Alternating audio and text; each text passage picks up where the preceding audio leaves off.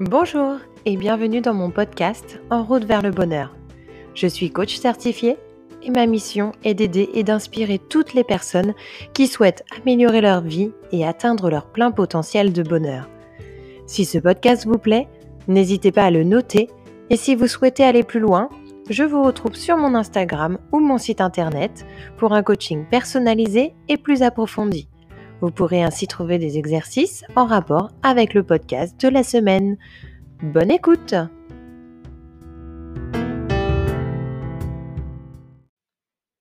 Bonjour à tous, je suis ravie de vous retrouver aujourd'hui pour vous parler d'un sujet qui me touche et qui m'intéresse tout particulièrement, la spiritualité. Il y a environ deux ans, j'ai commencé à m'intéresser au développement personnel en regardant des vidéos sur YouTube et ce sujet a commencé à me parler réellement et je me suis dit que oui, le travail sur soi, était tellement essentiel pour se comprendre et pour comprendre les comportements qui nous entourent.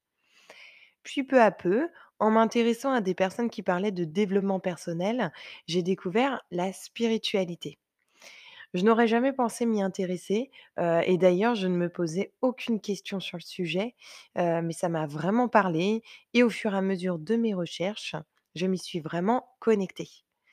J'ai vraiment ressenti la connexion qu'il pouvait y avoir avec l'univers. Alors oui, au départ, ça ça peut paraître vraiment un peu perché, mais quand on en voit, les bienfaits, on ne se pose même plus cette question et à vrai dire, si ça nous fait du bien, pourquoi s'en priver?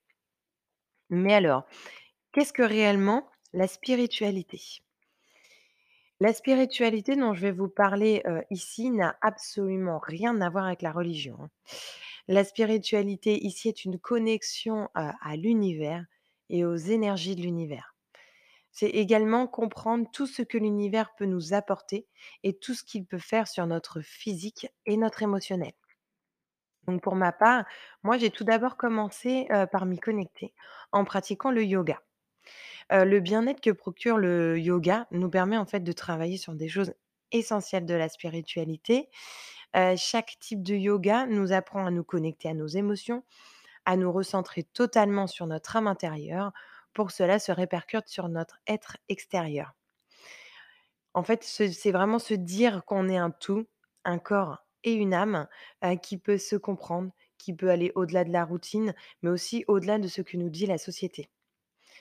Avoir la sensation d'être totalement en harmonie avec notre corps et avec notre esprit après une séance de yoga est une chose réellement magique et intense, et savoir que l'on est capable de faire ça est une chose vraiment exceptionnelle.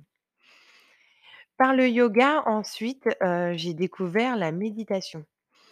Alors beaucoup disent qu'ils n'en sont pas capables, car ils ne parviennent pas à se concentrer et à arrêter de penser. Mais la méditation n'est pas là pour arrêter de penser car c'est impossible. D'ailleurs, Jonathan Lehman, parle dans son livre «Les antisèches du bonheur» que je vous conseille, qui est un livre vraiment top. Il parle d'une pensée délibérée et d'une pensée automatique. Et bien évidemment, lors de la méditation, la pensée automatique apparaît très vite, mais le but est d'apprendre au fur et à mesure, en fait, à percevoir sa pensée automatique pour mieux se recentrer sur sa respiration. En fait, c'est un apprentissage du cerveau à se reconnecter à ses pensées et à sa concentration. Le pouvoir extrême de la méditation est de pouvoir se reconnecter à ses émotions plus rapidement dans des situations de la vie quotidienne qui peuvent être difficiles. Moi, j'ai tout d'abord commencé, avec l'application Seven Mind, de Jonathan Lehman et puis j'ai appris à connaître, Sarah Recher de Meditation Journey qui m'a montré, grâce à un challenge de 21 jours que j'ai fait, qu'il est possible d'être vraiment transcendé par une méditation, d'avoir des visualisations puissantes, qui améliorent notre âme, notre esprit et notre corps. J'aurais jamais pensé pouvoir me concentrer pendant 30 minutes sur une méditation qui me ferait cet effet-là. C'est vrai qu'avant de découvrir tout ça, je pleurais rarement. Je n'étais connectée à aucune de mes émotions. Mais depuis que la méditation m'y reconnecte, je les ressens vraiment pleinement et ça fait vraiment du bien. Je vous invite à essayer sans pression et sans contrainte.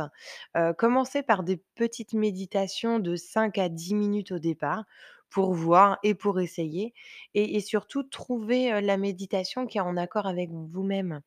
Déjà demandez-vous si vous préférez entendre la voix d'une femme ou d'un homme.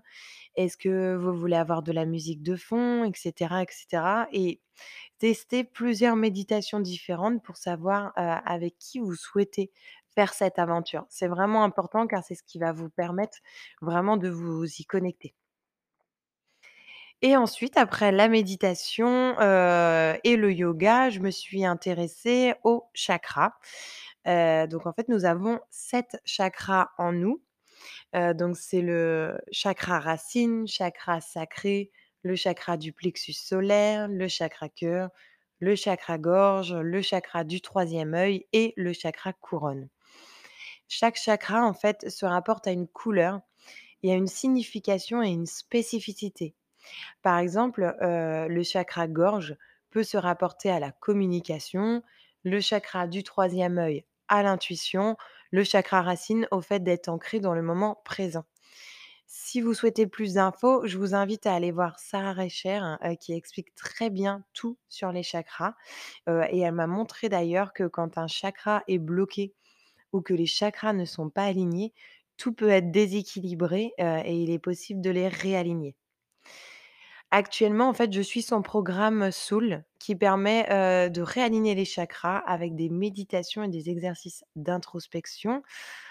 Il est vraiment top. Je vous invite, à aller le voir si, vous êtes, vraiment, si vous avez vraiment envie de vous connecter avec, vos chakras, je vous conseille d'aller voir ce qu'elle fait, c'est vraiment top. Par exemple, moi, pour ma part, j'avais souvent la voix cassée il y a quelque temps et ça venait, ça repartait d'un coup sans vraiment savoir pourquoi, alors que j'étais pas du tout malade, hein et lorsque j'ai découvert les chakras, je me suis posé la question de savoir si mon chakra gorge n'était pas bloqué. C'est celui, en fait, qui se rapporte à la communication et effectivement, je ne communiquais pas beaucoup et j'avais quelque chose à dire à ce moment-là et une fois que j'ai compris ça, j'ai communiqué sur le sujet en question et je vous assure que ma voix cassée est partie d'un coup. C'est vraiment ce qui m'a convaincue de la puissance, des chakras, en fait. C'est vrai que quand on le vit, on s'y connecte encore plus, et puis à présent, du coup, lorsque j'ai la voix cassée, pour moi, je sais que c'est qu'il y a quelque chose que j'arrive pas à sortir de ma gorge et je sais qu'il faut que je communique. D'ailleurs, je n'en suis pas encore arrivée au chakra gorge sur le programme, d'alignement des chakras que je suis. Et vous pouvez également travailler vos chakras aussi avec le yoga. Il y a des yogas spéciaux, heu, pour, heu, chaque chakra. Et enfin, dans la spiritualité, je me suis également intéressée aux rituels de pleine lune et de nouvelle lune. Auparavant, heu, en fait, je connaissais la pleine lune comme un petit peu tout le monde. Par contre, je n'avais aucune notion, de nouvelle lune, et je ne m'y intéressais pas particulièrement. Mais à présent, je m'y sens vraiment connectée. Heu, je sens par exemple que pendant les les pleines lunes, quelques jours avant ou après, je me sens beaucoup plus fatiguée. Heu, je ressens vraiment son énergie et du coup, j'ai commencé, heu, il y a quelque temps à faire les rituels.